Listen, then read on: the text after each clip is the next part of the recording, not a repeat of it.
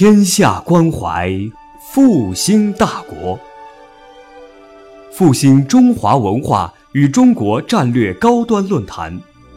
复兴论坛是由兴业全球基金与复旦大学共同发起，兴业全球基金主办的一项高端文化论坛。复兴论坛致力于中华文化的探索，关注中国复兴的每一步。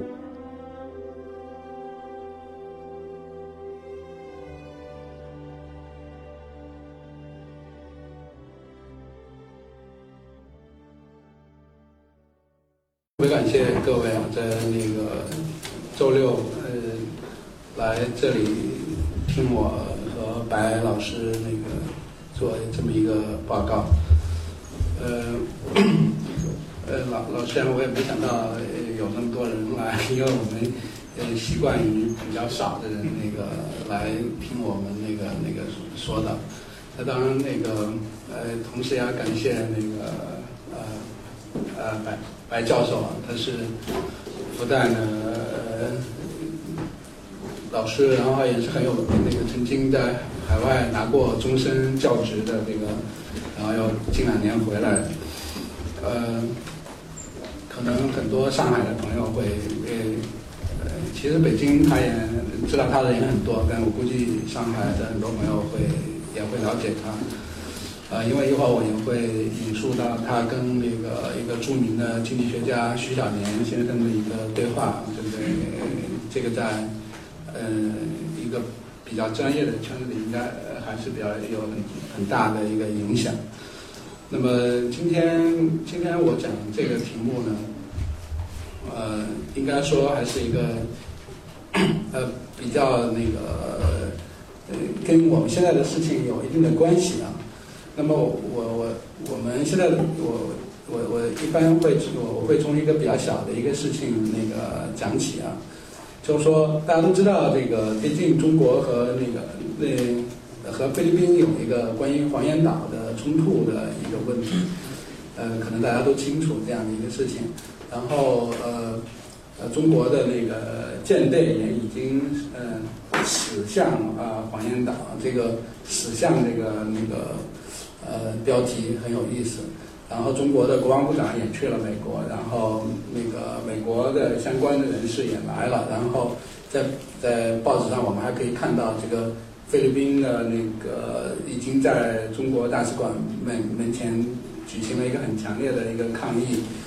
那么呃，这个事情呢，嗯，我就说呃，我们现在能能猜想的这个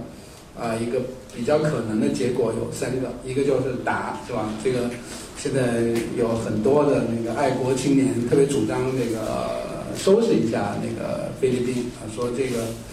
呃，如果菲律宾收拾不住的话，那么另外的很多嗯南海的问题就会更复杂，这是一个很常规的一个想法。那么，呃，第二条和第三条其实很难说它是一个呃有有什么差别的一个问题啊。第二条就是那个所谓的诉诸联合国，那么就叫国际仲裁，就是把这个问题呢交给这个那个联合国去处理。那么联合国去处理的一个可能的结果呢，呃，就是不了了之啊，就是说，因为联合国基本上对。比较有冲突的问题，呃，得出的结论基本上都是不了了之，呃，因为大家都知道中，呃，首先中国是联合国常任理事国啊，这个，呃，所有对于中国的联合国层面对中国的制裁是不太可能那个做出这样的一个决定的。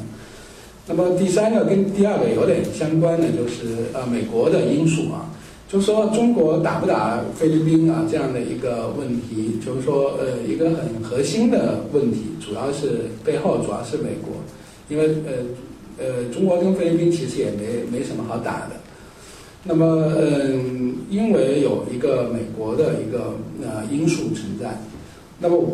呃，我要说的问题就是说，这个是在目前的国际体制下面，我们可能出现的这个解决问题的一个方式。那有一有有有一张地图，大家可以呃呃稍微看一下啊。那么上上面那个标题呃标题也很有意思，叫东南亚部分国家侵占啊南海岛呃示意图啊，这个大家可以看到这个呃呃不是很清楚啊，但是呢，我们呃我们可以看到一个，我大概站起来给你看一下，这个是我们的一个中国划定的一个国境啊，所谓的不叫所谓的啊，就是未定区域的一个国境线，这个是啊南海的一个岛屿。岛屿链，这是大家可以看到，这是菲律宾的一个啊这个岛链，它的一个岛链。那么呃，我们的那个呃，我们的这个国界线的这个区域在这里。那么上面嗯，这个是我们国家的和那个现地理书上叫未定国土。那么在上面有各种各样的那个颜色的，就黄黄颜色的是，呃，菲律宾占领的岛屿有七个啊，啊，那么越南占领的一个蓝颜色的这个这一带啊，越南占领的有二十九个，马来西亚占领的有三个，印尼占领的有两个，啊，其中还有没几个人的文莱占领了一个，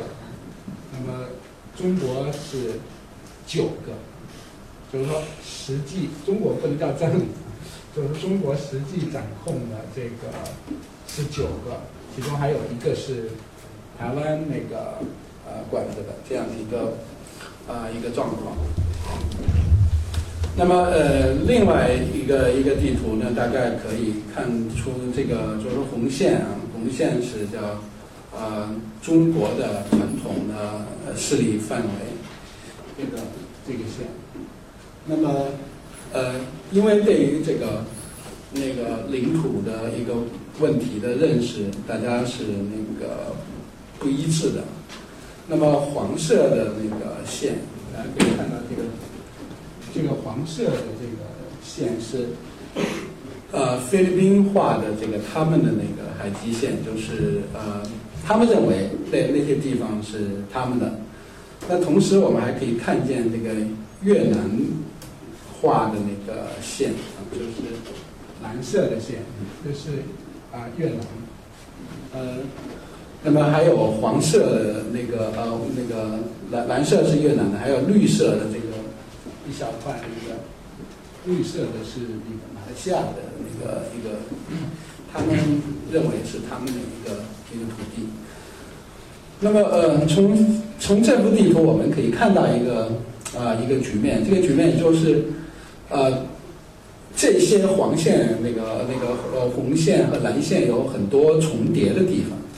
就是说，呃，意思说，呃，我我我希望我在讲这个问题的时候，大家不要认为我是汉奸或者怎么的啊，就是那个，呃，我我完全是从这个理论上来讨论这样的一些问题，就是说，呃，这些区域，那个当我们中国认为是我们的领土的时候，呃，菲律宾可能认为那些。就是划黄线的那些地方是他们的，那么越南认为这个华南线那个那些那个那些区域是他们的，呃，那么这这些区域之间呢是有 很多的那个重复的一个一个地方，就是说每每每个国家都宣称对那些区域有拥有主权，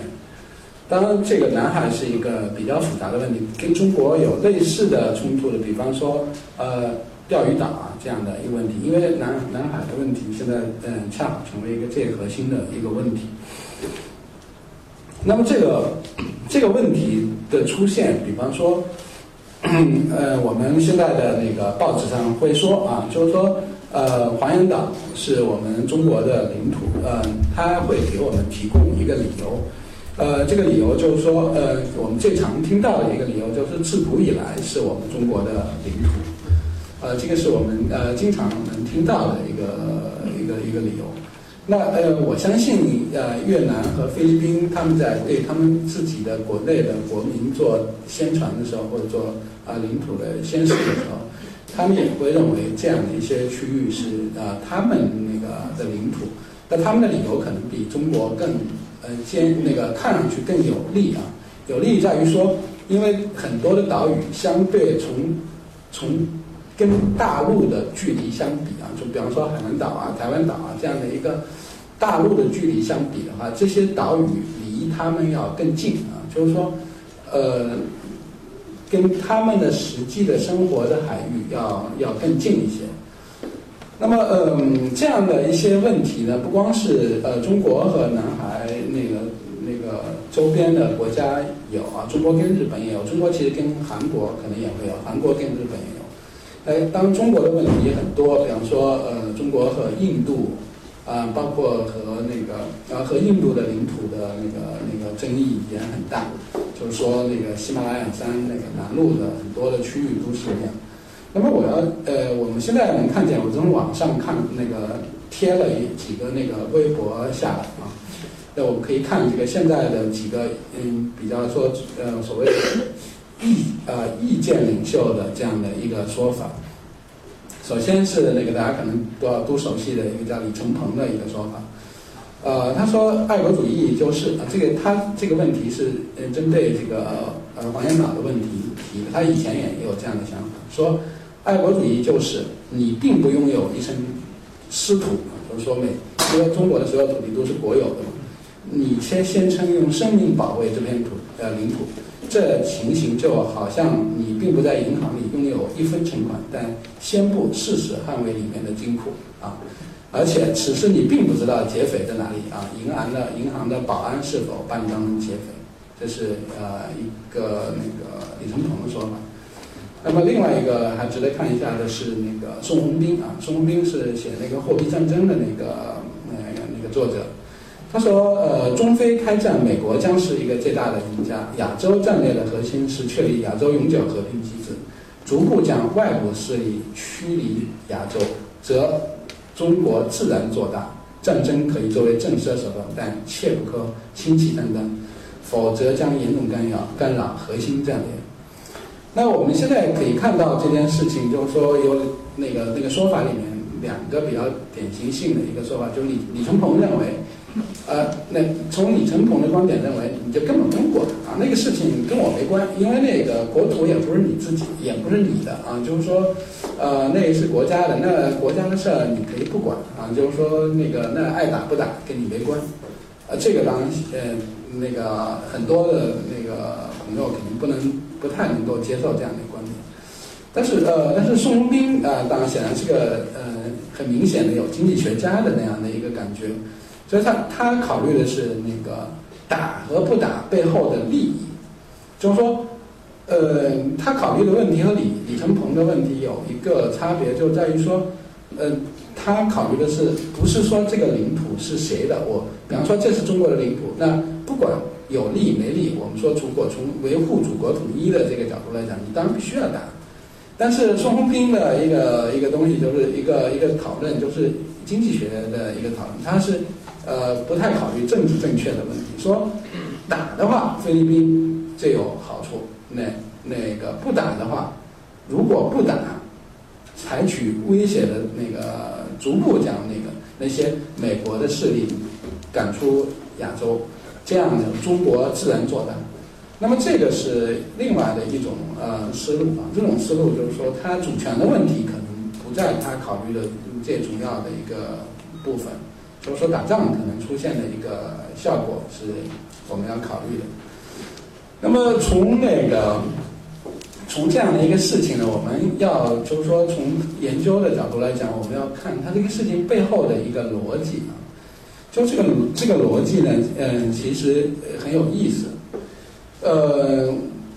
我要我要讲的这个逻辑，就是说，先我们从国际上来讲，我们现在的这个国际的秩序，就是说，中国、菲律宾啊，我们都宣称我们对某一个区域拥有领土的主权，我们那个我们有一个政府来管理这样的一个国家，这样的一个这样的一个体系呢，叫民族国家体系啊。我们现在的一个学术上的用语叫民族国家的体系。那么这个体系呢，呃，到了现在为止，大概有六啊，如果现在是二零一二年啊，二零一二年一千五五百年开始的话，现在就是五百年。那么我们世界历史我们知道有几千年啊，那么就是像现在这样的一个国际的格局的形成是五百年左右的时间。那么这样的一个五百年的那个前呢？就是说整个是原来原来的世界可能就比方说罗马帝国啊什么这样的，呃，或者是有一些城邦或者是王朝其他的一个一一些政治的领域。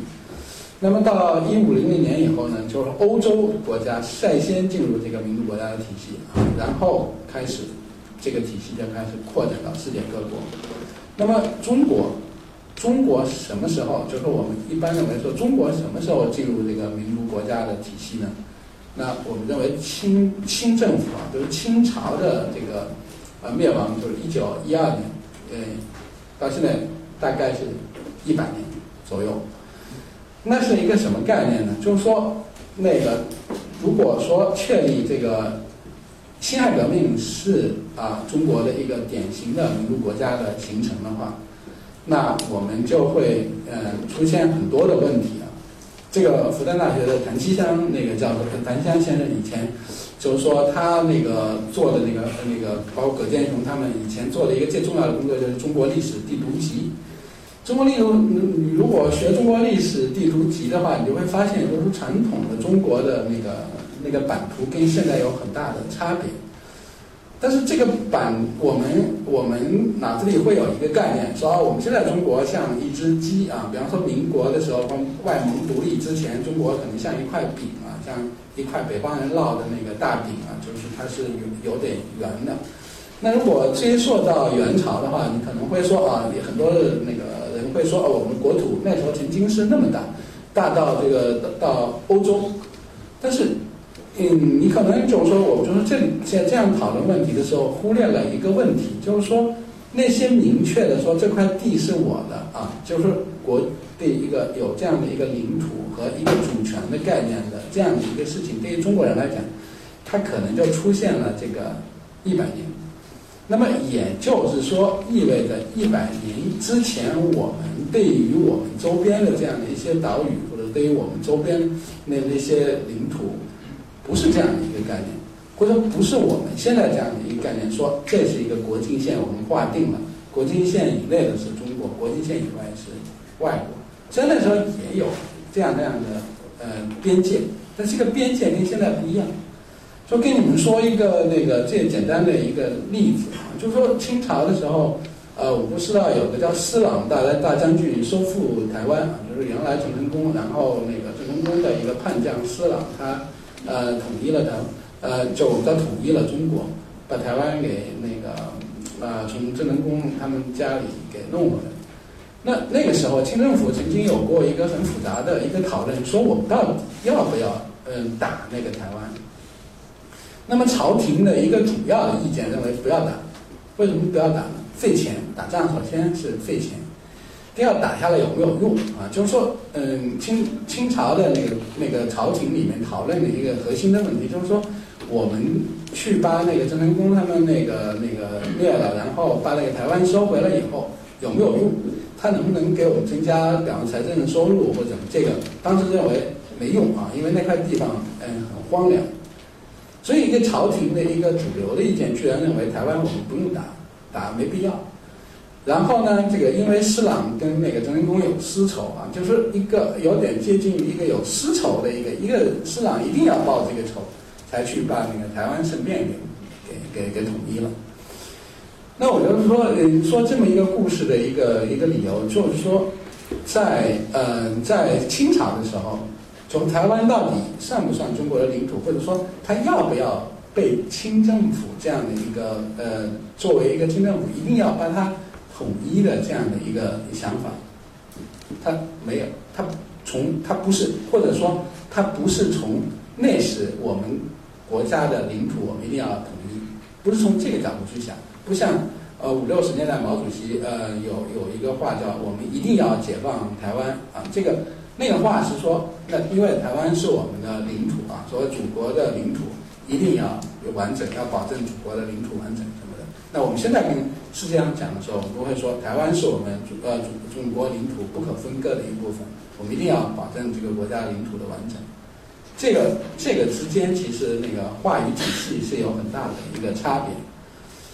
那么呃。就是说，民族主义的一个出现啊，就是说民族国家的出现，它背后是一个民族主义的一个问题。啊，这个问题我们当然一会儿会讲到，就是中国现在面临一个呃很强的一个民族主义的一个挑战的问题。那么就是说，呃，民族主义、民族国家的形成呢，会出现两个呃一个两个很直接的后果。我们先看下面的两两句话。第一句话就是说，民族国家对其成员施加的道德义务的能力大大提高。这些能力的产生来源于国家的重要性和国家借助现代传播所掌握的舆论能力。那么第二个就是对国家的忠诚达到了要求个人蔑视世界性道德的行为规则的程度。最后，当超国家能力道德与本国能力道德发生冲突时，今天的个人忠于前者的可可能性微乎其微。啊，这是三嗯，就是这三条，就是民主主义。就是这样说，可能很很就是很啰嗦，但是我给你举一个最简单的例子，我想你可能就会清楚了。打个比方说，呃，那个我们往那个，如果我们中国啊，比方北京那边那个呃垃圾放不下，就太多了，垃圾实在太多，就是呃，那如果我们有能力的话，我们那个我们如果那个有一艘超级大船，把北京的垃圾运到这个日本那边那个嗯。离日本比较近的这些地方到，这就好像现在西方经常卖给中国这些各种各样的垃圾一样啊，就是说，他他卖给你垃圾，他给你钱，然后他就可能倒在中国附近的一个海域或怎么样。那么这样做的一个事情呢，美国人他可能中国人你会很生气啊，就是说你你怎么那个你你你怎么把那个垃圾运到我们中国来，你倒到我。但是如果我们把那个垃圾，北京的垃圾倒到日本海附近的时候，当在座的各位可能有国际主义精神，你觉得哎不应该倒啊，是吧？这怎么能那个害日本人？但相相比之下，就是说中国人可能会觉得，哎，这个事情反正跟日本有害，对我们没害。就说美国的利益，我们呃我们是首先要考虑的。那么比方说中国和美国之间的很多的贸易的一个战争，当然明明的，比方说我们中国东西很便宜。但是因为中国东西便宜卖进去以后，他的那个工人比方失业了，那他就会说这样损害了美国的利益。那么我们我们就可以想象，就是说，其实，在民族国家体系出现以后，我们所考虑的问题啊的出发点是本国的利益。那么这意味着什么呢？就是说我们现在有各种各样的国家结合在一起的这个事件，如果它制定了一个规则。他首先考虑的会是什么？当然，首先考虑的会是一个每个国家的利益。那这个是就是民族国家体系所出现的一个一个问题。那么这个这个问题最极端的一个做法就是，嗯，最极端的做法就是也是西方人干出来的，当然不是中国人干出来的。比方说殖民殖民主呃殖民主义，那就是说呃那个掠夺啊，比方说呃美美国人。那时候就是说劳动力缺劳动力去非洲那个买这些黑奴，那这些都是那个典型的这个为了那个国家，比方说为了美国或者欧洲的经济的发展，然后损害别的国家落后落后国，就好像呃那个八国联军打中国，这个也大家也都知道啊，就是把圆明园都烧了，然后呃理由很很简单，就是说因为中国不愿意跟他们做生意，或者中国把他一个传教士给杀了。那么这个是一个典型的以那个国家利益为为出发点的那个殖民主义的一种现象。那么这那还不算最极端啊，最极端的就是呃，温家宝前两天去了那个波兰什么的，所参观的奥斯维辛的集中营。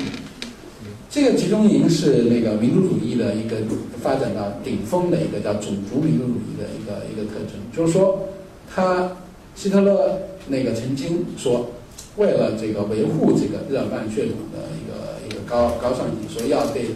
呃犹太人进行一个种族的清洗，所以杀死了几百万的这个犹太人。那么这个都是都是强调这个民族和强调国家的利益所带来的这个后果，就是殖民主义和种族的民族主义。那么，呃，那么现在就是说，现在的那个结论啊，就是民族主义的一个最新的一个一些理论里面，包括就是我们能看到的，就是那个二十世纪的最后几年表现出来的一个一个比较学术性的理论，就是说历史的终结啊，那就是有一个日籍的呃美籍的日本人叫富生，他写过一个书叫《历史的终结》啊。那他认为这个苏联解体以后，世界上就是没有呃不可能再发展出一个新的这个呃政治的形式，能够有超过美国那么圆满的了。那么就是以后的那个以后的世界的历史的发展，就是世界各国照着美国那个样子这个往下发展。但是呢，这个。美国的例子是不是可能成为这个全世界的例子呢？当然，我们呃，比方说呃，相比于中国的大多数的地方，包括北京在内啊，上海人是最爱移民的，就是说国际化的程度是最高的，被中国认为是国国际化程度高，就那个一个标志，当国际交流多，或者说那个出去那个那个留学或者移民的人多，那么嗯。呃，都会认为美国是呃很适合我们生活的一个地方。不知道白教授为什么要回来？我跟大家讲，就是说那个大家都知道，这个美国的那个保障啊，什么都都都都好啊，那个那个意味着你很多的保障。但是中国可能嗯有有问题，所以大家会认为美国的呃样子是我们应该学习的。但是如果啊，如果美国成为我们一个世界上的一个公共的榜样的话，那可能会怎么样？那么一个呃，我们最明显的感觉到的一个问题，就是说，尤其是二十世纪最后几年，它的一个最明显的一个特特点，就是说，美国特别强调一个美国美国的利益之上的一个问题。那么呃，甚至啊，就是说，甚至在二零。零二零零零年以后啊，美国试图以内部事务的名义滥用呃支配地位，这就是我们说的那个单边主义。这样的例子也很多啊，例子很多。比方说，嗯，他打那个阿富汗啊，打这个呃伊伊拉克，这些都有很大的争议啊。当然很多人说，美国人是去了解放了这个伊拉克人民，或者解放阿富汗人民。但是从阿富汗人民的表现来看，这个阿富汗人民，如他们自己并不一定欢迎这个美国人民去解放他们啊。这个，这个我我我我我觉得应该是呃这个样子。那比方说对中国，他其实也是也是这个样子啊。比方说呃那个炸使馆啊，什么各种各样的这种呃这种事件啊。那么我们都知道，这个就是呃，美国有一个很强的一个，如果说就是像某某一个国家，如果是损害到他的利益的话，那他就会认为这个不符合美国利益。如果不符合美国利益，他就可以对你进行各种各样的一个制呃各种各样的一个制裁。那么我们刚才说那个菲律宾的问题，就一开始给大家看的那个图表，说我列了一项，为什么专门列了一项美国的因素啊？那么我们我们知道，就是说，呃，美国人认为中不管美国人其实不管那个黄岩岛到底算不算是中国的领土，但是他认为如果中国把整个南海给控制了的话，损害了美国的利益。所以，所以我我们大家会想啊，这样的一个问题，比方说中国和菲律宾打仗，那么还有一个理由就是说我们争夺这个呃黄岩岛，但是美国为什么要插手？那你当然得得给他找一个理由。你比方说，呃，那你你说美国是来主持公道的，这个我不知道大家同不同意这样的一个观点，我我不太相信啊，就是说他是来主持公道，说你你以大欺小，你那么大一个国家打他的。这是一个，大家可能不会接受。那第二条，你能不能接受？比方说，你说中国难道还打不过那个菲律宾吗？那能打过的话，那你就你打赢他，你的岛就归你了。那就意味着，就是说，这其实你潜在的就承认了这样的一个可能，就是说，你有武器或者你能打过他，那块地就归你了。就是说。我的意思说，这跟因为黄岩岛跟我们中国有关啊。如果跟中国无关，你能不能够接受这样的一个一个说法？说那个人那块地大家有争议，但是呢，你有力量，你把他那个地方占了，那块地就算你的。应该这个道理上也讲不过去啊。就是说，在中国呢，按理说我们都可以把越南，就如果按我们的军力来来讲，比方说打个越南、打个柬埔寨、打个老挝、缅甸这些国家那种亲戚，通通的先给他统。不能说统一啊，不给他那个管起来就完了嘛。说美国把墨西哥啊什么这些管起来就完了，这大家都不会接受。那么一个就是说美国人来干涉这不对啊，这个我们靠我们的军舰把那个地占了，就从理上也不见，因为这块地该谁的就是谁的。那现在问题就在于说这块地该谁的，谁也说不清，没有一个东西能证明这个东西。就不说上海属于中国，你是谁也不会来。你你你今天宣布说上海是中国领土一部分，世界上哪国家都不会来抗议啊，菲律宾也不会游行，你爱怎么着怎么着。但是黄岩岛这样的一个地方，那就是因为有争议，就中国说是中国的，美国说是美国的，啊不是美国的，菲律宾说是菲律宾的。那现在你的问题是，那你说，那既然打也不行啊，美国也不行，那你交给一个组织来处理这个问题，你就你去你去交给一个组织，让他来给你那个来来给你判断，比方国我们说呃国际法庭不管这个事，那主要就是联合国联合国管这个事。那我一开始已经讲过了。联合国这个联合国这个东西是怎么成立的？这我不知道。就是二战以后，中国还是一个啊那个呃一个一个最初的一个创呃创始国之一。那么从现在美国，比方说可以绕过联合国去打一个，比方说北约，嗯，就是收拾利比卡扎菲，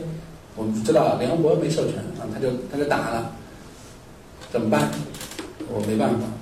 那现在我说你菲律宾和中国如果都把这个岛交给交给联合国，我刚才也讲了，可能的结果，可能的结果一样，没结果，就是说还拖着，最后可能还是逼着你去打仗。那这就是我们，我就说从华严岛的例子，我们就可以看出，这就是我们现在的一个国际的秩序。这个国际的秩序就是我们的一个现状，这个现状。呃，可能体现出呃几个比较明显的一个特点：一，本国利益至上。当你一会儿可能要骂我说，难道你还你中国人你不以中国利益至上，你以别的国家利益至上？这肯定是不行。这但是我说现在这是原则。呃，一，本国利益至上；第二，那个有权有有实力的国家就是牛啊，这个是那个那个原则，就是谁也不会欺负你。但是你如果面啊，那那你或者小国，啊，那你就是总统，有可能就被那个那个捉到美国去。格林纳达就是美国就曾经直接出兵把他的那个总统捉到美国，呃，或者就是说，啊，那个其其他的那个，那就是有有有实力，他就是强，啊，那么第三个就是没处讲理，啊，就是说那个弱的国家没处讲理，那些。那个没有能力的一个国家，啊，你你就最简单例子，就美国说你伊拉克有杀大规模杀伤性的武器，然后把伊拉克扫平以后，卡扎菲也吊死以后，大家发现没有，没有有一个国际国际组织说你曾经因为打他的理由是他有大规模杀杀伤性武器，现在你没有，没有你怎么办？有人有人能收拾？美国吗？或者说有人愿意为美国主持正义，或者说伊拉克人民能能怎么办？没办法，这就是这样的一个格局。那么呃，那么这就这就给我们提出这样的一个问题。然接下来还有一个问题，可能也给我们提出一个问题，就是说呃，现在刚才提到像黄岩岛这些都是私人的私人的事儿，那还有一些事儿，比方说像那个像公共的海域倒垃圾啊，就是我们刚才说。到了日本那当日本人犯恨，就是说日本人比较恨我们中国人。但如果我们拉一船垃圾到了太平洋的中间，比方谁都够不着的那个地方去倒，你也不会骂说这很缺很缺德。那这个很简单。那么还有一些问题怎么解决？打个比方说，呃，气候的问题，全球变暖啊。当当然，全球变暖现在，呃，这个问题，呃。世界范围讨论比较热烈，大家都看过《后天》啊什么这样的一些电影。我不知道这个现在的那个那个气候的问题已经成为这个呃全球的一个很公共的利益，就关涉到每个国家的利益，不是不光是中国的问题。那对于这样的一些就是说关涉到所有国家的那个利益的这些问题，谁来管？就是说世界上谁来管？这个这个可能是一个也是一个难题啊。大大家又会说那个交给联合国啊？刚才我们说联合国屁用也没有啊，就是说呃比我们的政协还没用啊，就是橡皮图章都上不上。那他的一个问题就是说，那你你你这样的一些气候的峰会，我们知道就是说像哥本哈根最近开的那个哥本哈根的全球的气候峰会。我们知道中国最后一刻没签字啊，那个温家宝没签字。这个中国的媒体呃一致叫不是一致叫好，主流媒体一致叫好，网络媒体有骂的，那国际媒体主要是骂的啊，说中国没有国际的责任啊。我们现在中国也经常会讲大国的责任责任。现在的问题就是说，它这个这个那个这个争议的焦点，我们知道在于碳排放的问题。这个碳碳排放的问题呢，中国的理由很充分，说你美帝国主义啊，什么欧洲这些老牌帝国主义，你往天上排的那个气啊，已经排够了，现在轮到我排了，是吧？因为你发展，你你已经发展到那个阶段，那些那个低端的产业都转移到中国来了，那你你自己呢不排了，你你又不让我们中国排，你这不是那个欺负人吗？是吧？那你要么补偿我多少钱？我不排，我少排多少？你给我钱，我不排。要么你不给我钱，我就排。这就像是一个吵架，但是你就排这个问题。比方说，中国说那我要发展权呢，你不让我排，我我那些焦炭厂，我那些什么高耗能的企业，我都不开的话，老百姓都饿肚子。我我不发展，我都那个上海这些高楼怎么建起来，是吧？不是靠剥削全国人民的那个建起来的吗？那。对不起啊，这个比方说，它有一个产业的极极差，就是上海处于中国产业的高端，美国处于世界产业的高端，就美国剥削中国，呃，上海剥削这个西部什么的。那你你山西人民你不让他一天到晚挖煤，你还让他干嘛呀？是吧？那他当然靠污染环境啊，什么挣点钱，人也不容易。但是你连这个钱你都不让我挣，这是太说不过去了，是吧？还有一个问题，比方说最近中国跟欧洲那个开始开始吵架，说欧洲说你中国要飞往欧洲的飞机，你要那个你要交这个碳排放的税，那中国政府说我不交，坚决不交，说那个那个那个欧洲说不交的话不行，必须交。那中国说你要非要我交可以，我就不买你的飞机了，是吧？那像中国这种那一买就买，那好多就是现在的那个暴发户，是吧？现在中国属于世界上的。呃，典型的暴发户的形象。那你暴发户都不买是吧？就好像奢侈品，说中国人不买了，那还怎么办？那飞机眼前靠中国人买。但是你你要想想这个道理，就是说他的那个那个那个这个事情，我说的好像都好像说说中国的不是不是这个意思啊。就是说，他是他这个这个问题本身关涉的是全球的利益，不是哪个国家的利益，不是中国利益，也不是美国利益，不是非洲利益，是一个全球的利益。那对于这些全球的利益，我们有没有一个机制能够比联合国更有效的，能把那个世界上的一些事情给解解决了？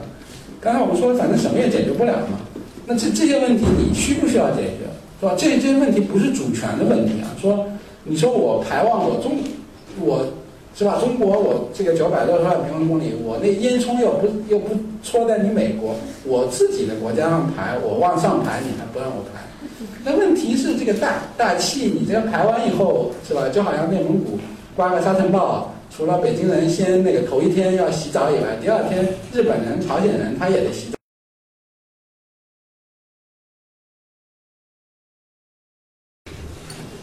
嗯，呃，特别感谢各位啊，在那个周六呃来这里听我和白老师那个。做这么一个报告，呃，呃，老老实讲，我也没想到有那么多人来，因为我们呃习惯于比较少的人那个来听我们那个那个说的。那当然，那个呃，同时也要感谢那个呃呃白白教授啊，他是复旦的呃老师，然后也是很有那个曾经在。海外拿过终身教职的这个，然后又近两年回来，呃，可能很多上海的朋友会，呃，其实北京他也知道他的人很多，但我估计上海的很多朋友会也会了解他。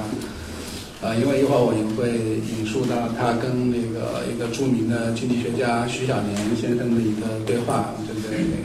这个在嗯一个比较专业的圈子里，应该还是比较有很很大的一个影响。那么今天今天我讲这个题目呢，呃，应该说还是一个呃比较那个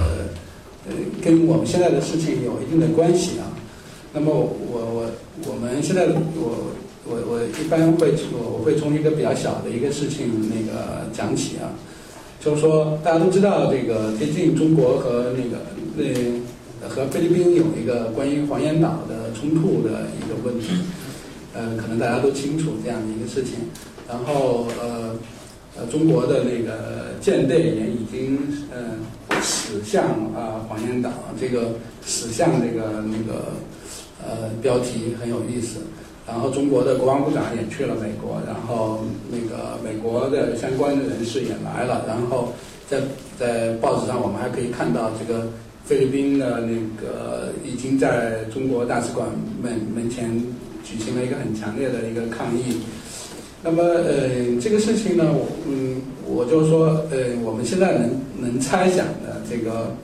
啊一个。比较可能的结果有三个，一个就是打，是吧？这个现在有很多的那个爱国青年特别主张那个收拾一下那个菲律宾啊，说这个呃，如果菲律宾收拾不住的话，那么另外的很多呃南海的问题就会更复杂。这是一个很常规的一个想法。那么，嗯，第二条和第三条其实很难说它是一个呃有有什么差别的一个问题啊。第二条就是那个所谓的诉诸联合国，那么就叫国际仲裁，就是把这个问题呢交给这个那个联合国去处理。那么联合国去处理的一个可能的结果呢，呃，就是不了了之啊，就是说，因为联合国基本上对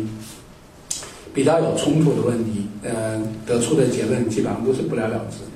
呃，因为大家都知道中，呃，首先中国是联合国常任理事国啊，这个，呃，所有对于中国的联合国层面对中国的制裁是不太可能那个做出这样的一个决定的。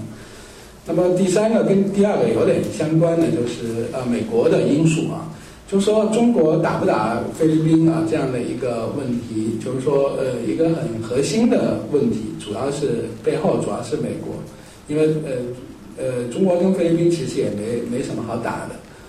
那么，嗯，因为有一个美国的一个呃因素存在，那么呃，我要说的问题就是说，这个是在目前的国际体制下面，我们可能出现的这个解决问题的一个方式。那有一有有有一张地图，大家可以呃呃稍微看一下啊。那么上上面那个标题呃标题也很有意思，叫东南亚部分国家侵占啊南海岛呃示意图啊，这个大家可以看到这个呃呃不是很清楚啊，但是呢我们呃我们可以看到一个。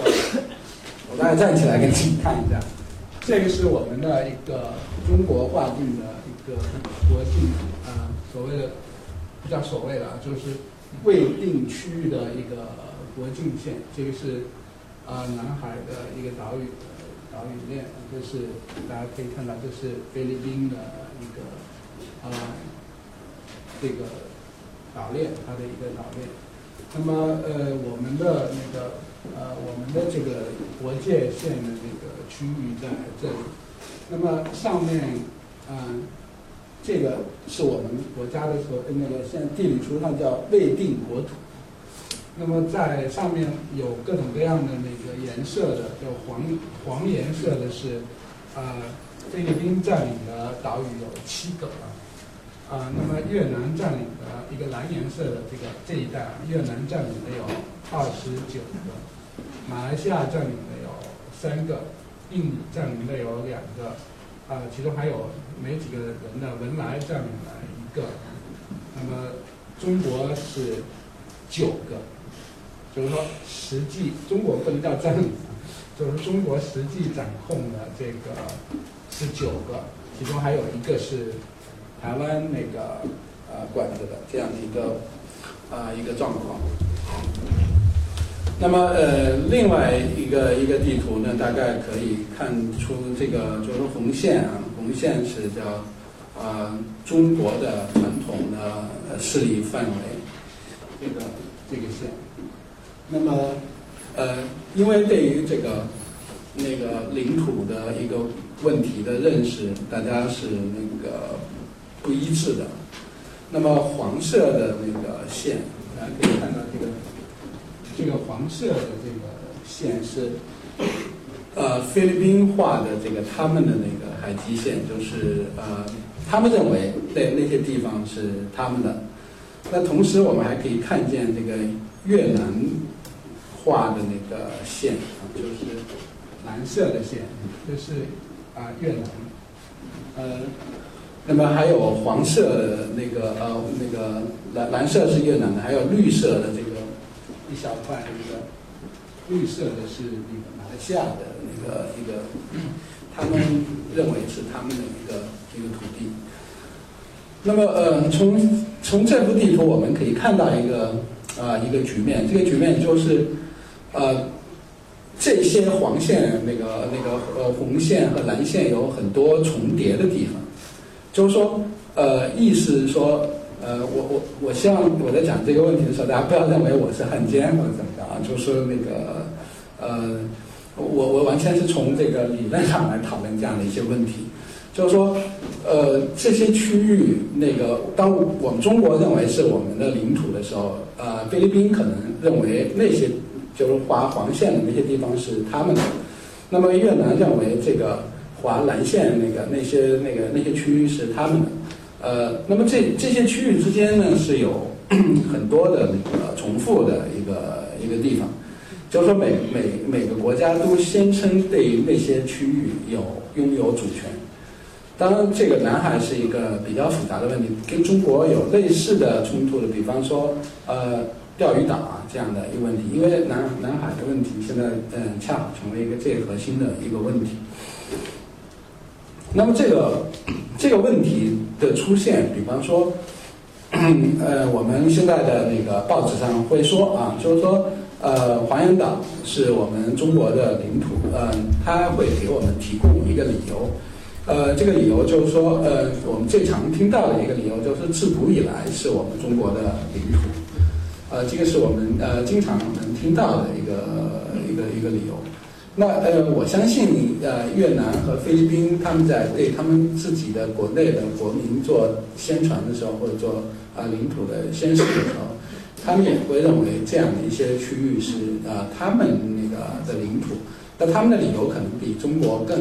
呃坚那个看上去更有利啊，有利在于说，因为很多的岛屿相对从从。跟大陆的距离相比啊，就比方说海南岛啊、台湾岛啊这样的一个大陆的距离相比的话，这些岛屿离他们要更近啊，就是说，呃，跟他们的实际的生活的海域要要更近一些。那么，嗯，这样的一些问题呢，不光是呃中国和南海那个那个周边的国家有啊，中国跟日本也有，中国其实跟韩国可能也会有，韩国跟日本也有。呃，当中国的问题很多，比方说，呃，中国和印度，啊，包括和那个，然后和印度的领土的那个那个争议也很大，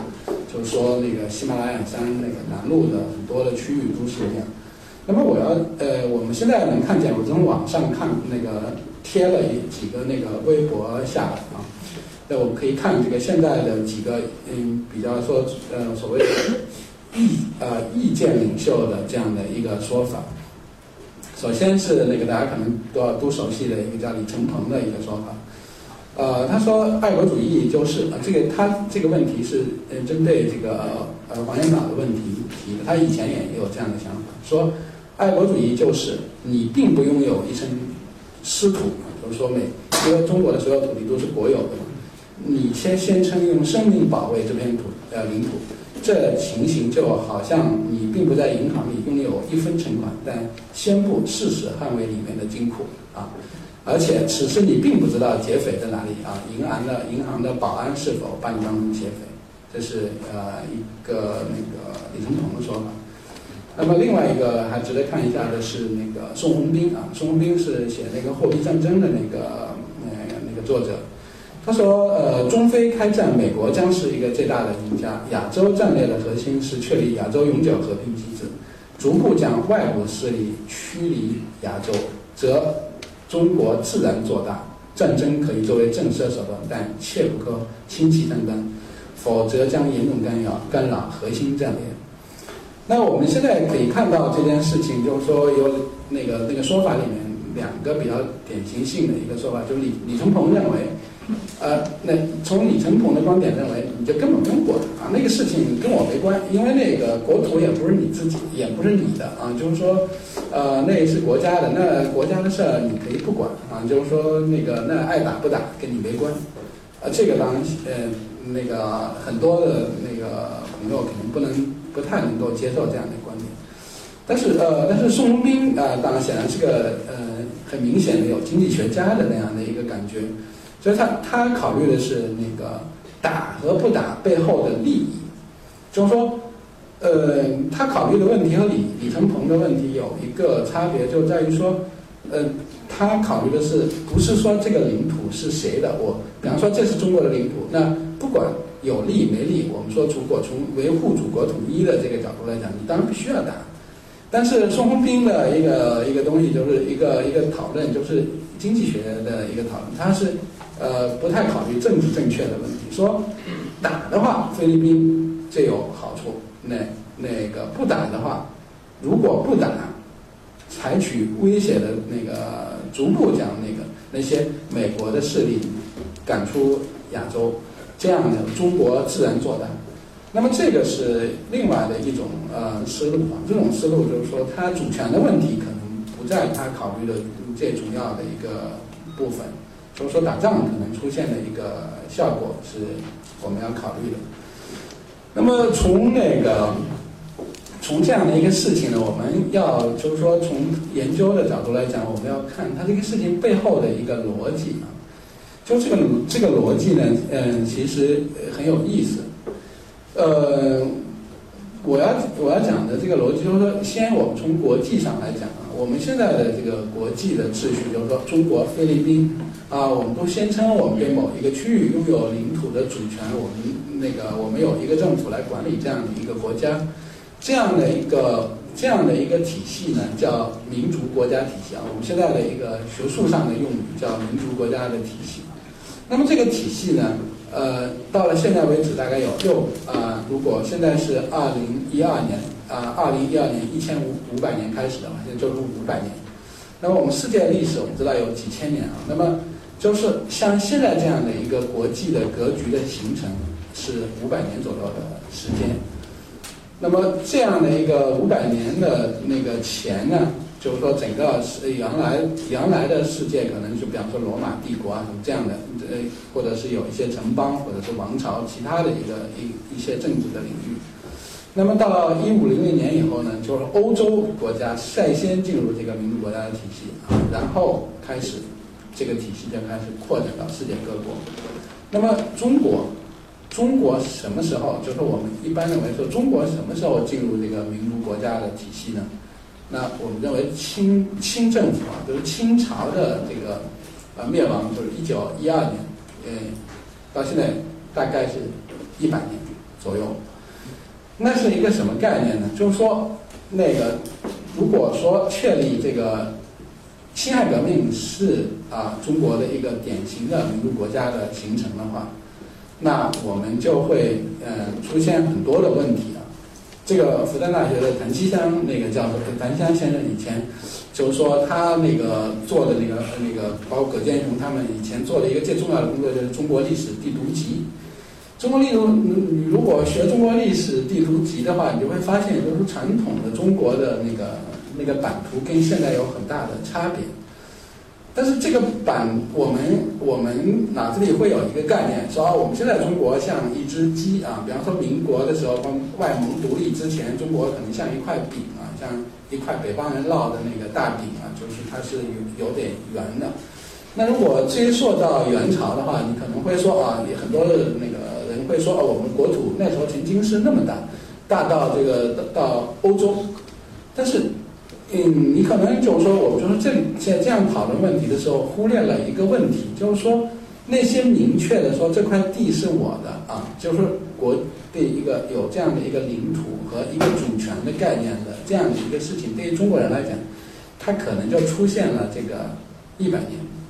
那么也就是说，意味着一百年之前，我们对于我们周边的这样的一些岛屿，或者对于我们周边那那些领土，不是这样的一个概念，或者不是我们现在这样的一个概念，说这是一个国境线，我们划定了，国境线以内的是中国，国境线以外是外国。虽然那时候也有这样那样的呃边界，但这个边界跟现在不一样。就跟你们说一个那个最简单的一个例子啊，就是说清朝的时候，呃，我不知道有个叫施琅大大将军收复台湾，就是原来郑成功，然后那个郑成功的一个叛将施琅，他呃统一了的，呃，就叫统一了中国，把台湾给那个呃从郑成功他们家里给弄回来。那那个时候清政府曾经有过一个很复杂的一个讨论，说我们到底要不要嗯打那个台湾？那么朝廷的一个主要的意见认为不要打，为什么不要打呢？费钱，打仗首先是费钱，第二打下来有没有用啊？就是说，嗯，清清朝的那个那个朝廷里面讨论的一个核心的问题，就是说，我们去把那个郑成功他们那个那个灭了，然后把那个台湾收回来以后，有没有用？他能不能给我们增加两个财政的收入或者这个？当时认为没用啊，因为那块地方嗯很荒凉。所以，一个朝廷的一个主流的意见，居然认为台湾我们不用打，打没必要。然后呢，这个因为施琅跟那个郑成功有私仇啊，就是一个有点接近于一个有私仇的一个，一个施琅一定要报这个仇，才去把那个台湾顺便给给给给统一了。那我就是说，呃，说这么一个故事的一个一个理由，就是说，在呃在清朝的时候。从台湾到底算不算中国的领土，或者说它要不要被清政府这样的一个呃作为一个清政府一定要把它统一的这样的一个想法，他没有，他从他不是，或者说他不是从那时我们国家的领土我们一定要统一，不是从这个角度去想，不像呃五六十年代毛主席呃有有一个话叫我们一定要解放台湾啊这个。那个话是说，那因为台湾是我们的领土啊，所以祖国的领土一定要完整，要保证祖国的领土完整什么的。那我们现在跟世界上讲的时候，我们都会说，台湾是我们祖呃祖祖国领土不可分割的一部分，我们一定要保证这个国家领土的完整。这个这个之间其实那个话语体系是有很大的一个差别。那么呃。就是说，民族主义的一个出现啊，就是说民族国家的出现，它背后是一个民族主义的一个问题。啊，这个问题我们当然一会儿会讲到，就是中国现在面临一个呃很强的一个民族主义的一个挑战的问题。那么就是说，呃，民族主义、民族国家的形成呢，会出现两个呃一个两个很直接的后果。我们先看下面的两两句话。第一句话就是说，民族国家对其成员施加的道德义务的能力大大提高。这些能力的产生来源于国家的重要性和国家借助现代传播所掌握的舆论能力。那么第二个就是对国家的忠诚达到了要求个人蔑视世界性道德的行为规则的程度。最后，当超国家能力道德与本国能力道德发生冲突时，今天的个人忠于前者的可可能性微乎其微。啊，这是三嗯，就是这三条，就是民族主义。就是这样说，可能很很就是很啰嗦，但是我给你举一个最简单例子，我想你们可能就会清楚了。打个比方说，呃，那个我们往那个，如果我们中国啊，比方北京那边那个呃垃圾放不下，就太多了，垃圾实在太多，就是呃，那如果我们有能力的话，我们那个我们如果那个有一艘超级大船，把北京的垃圾运到这个日本那边那个嗯。离日本比较近的这地方到，这就好像现在西方经常卖给中国这些各种各样的垃圾一样啊，就是说，他他卖给你垃圾，他给你钱，然后他就可能倒在中国附近的一个海域或者怎么样。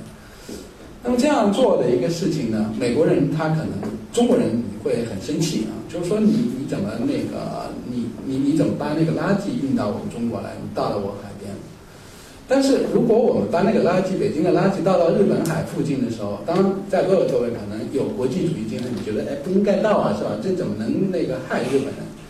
但是相相比之下，就是说中国人可能会觉得，哎，这个事情反正对日本有害，对我们有害。就说美国的利益，我们呃我们是首先要考虑的。那么比方说中国和美国之间的很多的贸易的一个战争，当然明明的，比方说我们中国东西很便宜，但是因为中国东西便宜卖进去以后，他的那个工人比方失业了，那他就会说这样损害了美国的利益。那么我们我们就可以想象，就是说其实。在民族国家体系出现以后，我们所考虑的问题啊的出发点是本国的利益。那么这意味着什么呢？就是说我们现在有各种各样的国家结合在一起的这个事件，如果它制定的一个规则，它首先考虑的会是什么？当然，首先考虑的会是一个每个国家的利益。那这个是就是民族国家体系所出现的一个利益问题。那么这个这个问题最极端的一个做法就是，嗯，最极端的做法就是也是西方人干出来的，当然不是中国人干出来的。比方说殖民殖民主啊殖民主义，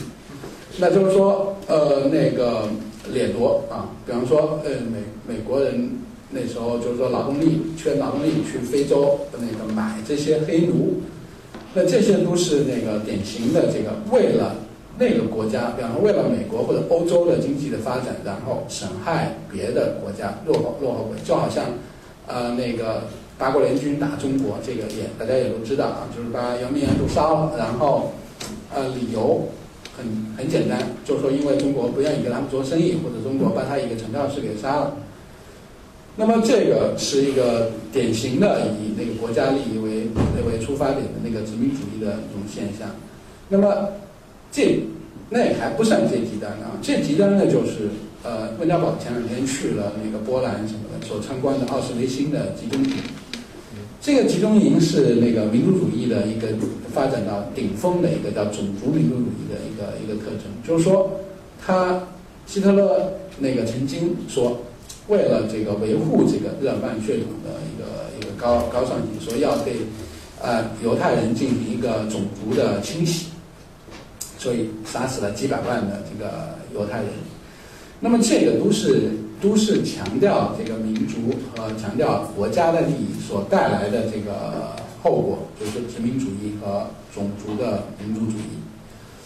那么呃，那么现在就是说现在的那个结论啊，就是民族主义的一个最新的一个一些理论里面，包括就是我们能看到的，就是那个二十世纪的最后几年表现出来的。一个一个比较学术性的理论，就是说历史的终结啊，那就是有一个日籍的呃美籍的日本人叫富山，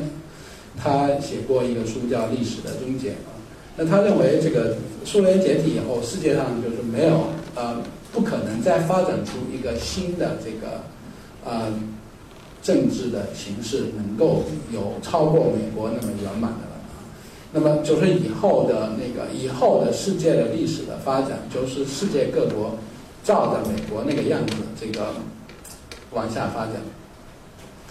但是呢，这个美国的例子是不是可能成为这个全世界的例子呢？当然，我们呃，比方说呃，相比于中国的大多数的地方，包括北京在内啊，上海人是最爱移民的，就是国际化的程度是最高的，被中国认为是国。国际化程度高，就那个一个标志，当然国际交流多，或者说那个出去那个那个留学或者移民的人多，那么嗯嗯都会认为美国是呃很适合我们生活的一个地方。不知道白教授为什么要回来？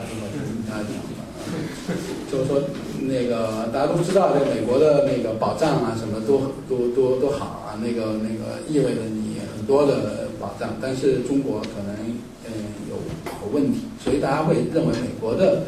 呃样子是我们应该学习的。但是如果啊，如果美国成为我们一个世界上的一个公共的榜样的话，那可能会怎么样？那么一个呃，我们最明显的感觉到的一个问题就是说，尤其是二十世纪最后几年，它的一个最明显的一个特特点，就是说美国特别强调一个美国美国的利益之上的一个问题。那么呃，甚至啊，就是说，甚至在二零零二零零零年以后啊，美国试图以内部事务的名义滥用呃支配地位，这就是我们说的那个单边主义。这样的例子也很多啊，例子很多。比方说，嗯，他打那个阿富汗啊，打这个呃伊伊拉克，这些都有很大的争议啊。当然，很多人说美国人是去了解放了这个伊拉克人民或者解放了阿富汗人民，但是从阿富汗人民的表现来看，这个阿富汗人民如他们自己并不一定欢迎这个美国人民去解放他们啊，这个。这个我我我我我觉得应该是呃这个样子。那比方说对中国，它其实也是也是这个样子啊。比方说呃那个炸使馆啊，什么各种各样的这种呃这种事件啊。那么我们都知道，这个就是说呃美国有一个很强的一个，如果说就是像某某一个国家如果是损害到它的利益的话，那他就会认为这个不符合美国利益。如果不符合美国利益，他就可以对你进行各种各样的一个制，呃，各种各样的一个制裁。那么我们刚才说那个菲律宾的问题，就一开始给大家看的那个图表，说我列了一下，为什么专门列了一下美国的因素啊？那么我们我们知道，就是说，呃，美国人认为中不管美国人其实不管那个黄岩岛到底算不算是中国的领土，但是他认为如果中国把整个南海给控制了的话。损害了美国的利益，所以，所以我我们大家会想啊，这样的一个问题，比方说中国和菲律宾打仗，那么还有一个理由就是说我们争夺这个呃黄岩岛，但是美国为什么要插手？那你当然得得给他找一个理由。你比方说，呃，那你你说美国是来主持公道的，这个我不知道大家同不同意这样的一个观点，我我不太相信啊，就是说他是来主持公道的，说。你你以大欺小，你那么大一个国家打他的，这是一个，你大家可能不会接受。那第二条，你能不能接受？比方说，你说中国难道还打不过那个菲律宾吗？那能打过的话，那你就你打赢他，你的岛就归你了。那就意味着，就是说，这其实你潜在的就承认了这样的一个可能，就是说，你有武器或者你能打过他，那块地就归你了。就是说。我的意思说，这跟因为黄岩岛跟我们中国有关啊。如果跟中国无关，你能不能够接受这样的一个一个说法？说那个人那块地大家有争议，但是呢，你有力量，你把他那个地方占了，那块地就算你的。应该这个道理上也讲不过去啊。就是说，在中国呢，按理说我们都可以把越南，就如果按我们的军力来来讲，比方说打个越南、打个柬埔寨、打个老挝、缅甸这些国家那种亲戚，通通的先给他统。不能说统一啊，不给他那个管起来就完了嘛。找美国吧墨西哥啊什么这些管起来就完了，这个大家都不会接受。那么一个就是说美国人来干涉就不对啊，这个我们靠我们的军舰把那个地占了，就从理上也不见，因为这块地该谁的就是谁的。那现在问题就在于说这块地该谁的，谁也说不清，没有一个东西能证明这个东西。就不说上海属于中国。你是谁也不会来，你你你今天宣布说上海是中国领土一部分，世界上每个国家都不会来抗议啊，菲律宾也不会游行，你爱怎么着怎么着。但是黄岩岛这样的一个地方，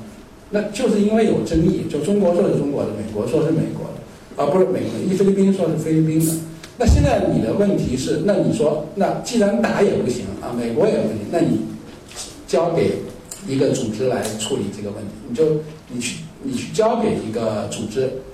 让他来给你那个来来给你判断，比方国我们说呃国际法庭不管这个事，那主要就是联合国联合国管这个事。那我一开始已经讲过了，联合国这个联合国这个东西是怎么成立的？这我不知道，就是二战以后，中国还是一个呃那个呃一个一个最初的一个创呃创始国之一。那么。从现在美国，比方说可以绕过联合国去打一个，比方说北约，嗯，就是收拾利比卡扎菲，我们知道联合国没授权啊，他就他就打了。怎么办？我没办法。那现在我说你菲律宾和中国如果都把这个岛交给交给联合国，我刚才也讲了，可能的结果，可能的结果一样，没结果，就是说还拖着，最后可能还是逼着你去打仗。那这就是我们，我就是说，从华严岛的例子，我们就可以看出，这就是我们现在的一个国际的秩序。这个国际的秩序就是我们的一个现状。这个现状，呃，可能体现出呃几个比较明显的一个特点：一，本国利益至上。当你一会儿可能要骂我说，难道你还你中国人你不以中国利益至上，你以别的国家利益至上？这肯定是不行。这但是我说，现在这是原则，呃。一，本国利益至上；第二，那个有权有有实力的国家就是牛啊，这个是那个那个原则，就是谁也不会欺负你。但是你如果面啊，那那你或者小国啊，那你就是总统，有可能就被那个那个捉到美国去。那格林纳达就是美国就曾经直接出兵把他的那个总统捉到美国，呃，或者就是说。啊，那个其其他的那个，那就是有有有实力，他就是强。啊，那么第三个就是没处讲理，啊，就是说那个弱的国家没处讲理，那些那个没有能力的一个国家，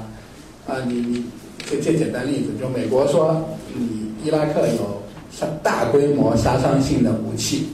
然后把伊拉克扫平以后，卡扎菲也吊死以后，大家发现没有。没有有一个国际国际组织说你曾经因为打他的理由是他有大规模杀杀伤性武器，现在你没有，没有你怎么办？有人有人能收拾美国吗？或者说有人愿意为美国主持正义？或者说伊拉克人民能能怎么办？没办法，这就是这样的一个格局。那么呃，那么这就。这就给我们提出这样的一个问题。当然，接下来还有一个问题，可能也给我们提出一个问题，就是说，呃，现在刚才提到像黄岩岛那些都是私人的私人的事儿，那还有一些事儿，比方说像那个像公共的海域倒垃圾啊，就是我们刚才说到了日本啊，当日本人犯恨了，就是说日本人比较恨我们中国人。但如果我们拉一船垃圾到了太平洋的中间，比方谁都够不着的那个地方去倒？你也都会骂这很缺很缺德，那这个很简单。那么还有一些问题怎么解决？打个比方说，呃，气候的问题，全球变暖啊。当然，当然，全球变暖现在，呃，这个问题，呃，世界范围讨论比较热烈，大家都看过《后天》啊什么这样的一些电影。我们都知道，这个现在的那个那个气候的问题已经成为这个。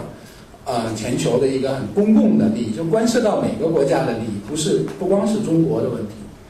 那对于这样的一些，就是说关涉到所有国家的那个利益的这些问题，谁来管？就是说世界上谁来管？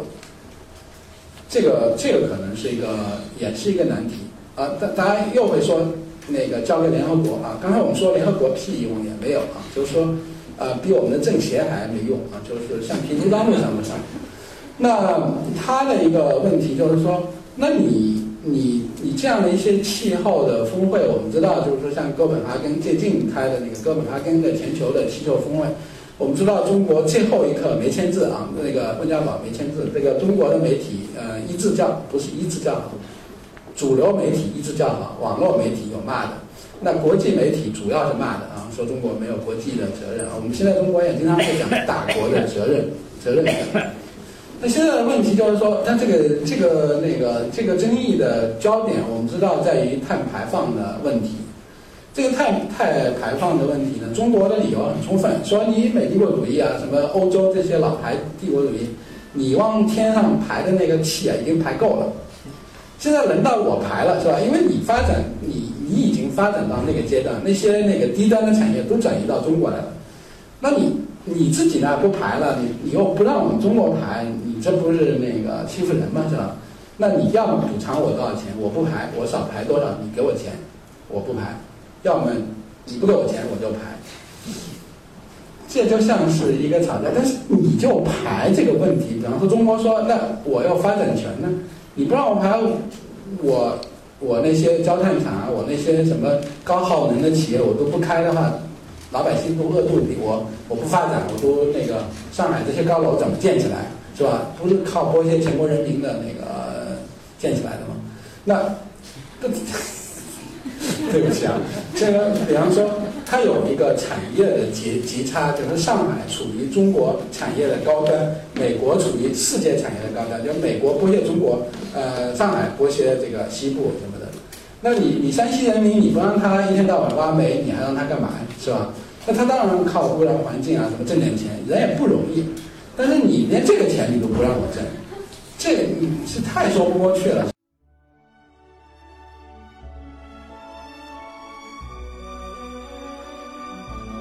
感谢聆听本期复兴论坛。